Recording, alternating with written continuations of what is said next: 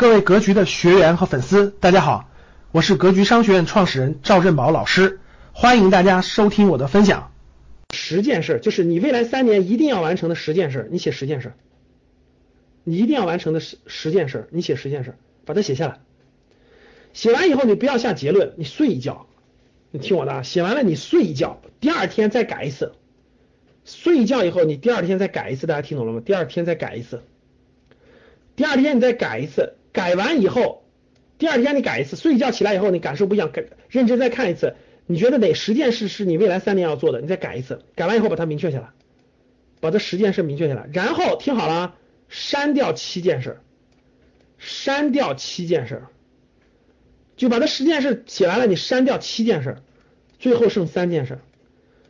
写完以后再睡一觉，就是写完以后你不要管，你再睡一觉，第二天早晨起来再确定。然后把这三件事写出来以后，把这三件事最后是不是明确了三件事？各位，最后是不是明确了三件事？明确了这三件事以后，明确了这三件事以后，明确了三件事以后，把这三件事，明确了这三件事以后，把这三件事打印出来，或者写出来，贴到你的贴到你的这个电脑跟前，贴到你的电脑上，就贴到你的这个工作台的旁边，贴到写的实际一点，别那么不实际。就肯定我说的实际就是没关系，它可以设定你的目标，它可以设定你的目标。那你也不可能写一个未来三年要全球旅游，那你啥也别干了，今天就出门旅游吧三年。就相对来说还是相对来说还是实际一点。你别写个必须十年干的事，那也不实际啊。就也不至于这么那个那个那个没那个没那啥吧，就是这至少是这三年内你觉得呃这个就不说了，反正你随便定吧，你随便定。定完了以后你把它贴在墙上，你贴在墙上。瞄着他去做，你就瞄着这三年就瞄着他去做，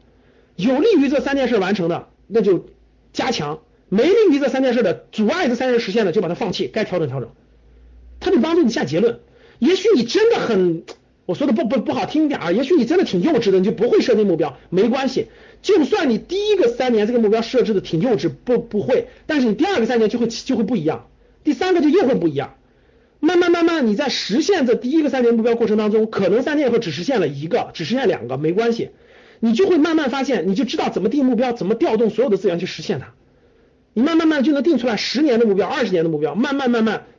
随着你年龄的成长，你未来就能定出来长期目标，你这个人就不一样了，你这个人就不一样了，你这人就真的就完全变化了，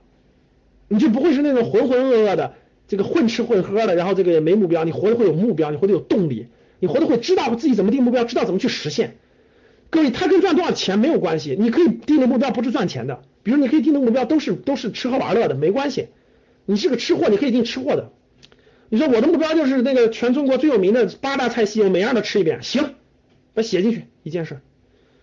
你就会瞄着这件事去调动各种资源，瞄着这件事去准备，对吧？这样就不一样了。他经过这样的不断的历练，不断练就不一样。为什么定三年呢？因为一般来说，各位大家定的三年的事情，就是对于大多数普通人来说。大多数人会低估自己三年的能力，会高估自己三个月的能力，明白了吧？大多数人会高估他三个月能力，就会觉得三个月我能做很大很大事，实实际你三个月只能做很小很小的事。三年一般你估的事都比较小，其实三年你要瞄一个目标，其实都能实现了，听懂吧？所以你你通过这两个方法，通过这两个方法去调动，找到你梦想的力量，通过这个方法去找到你的目标。我相信慢慢慢慢慢慢，你会人生会不一样的。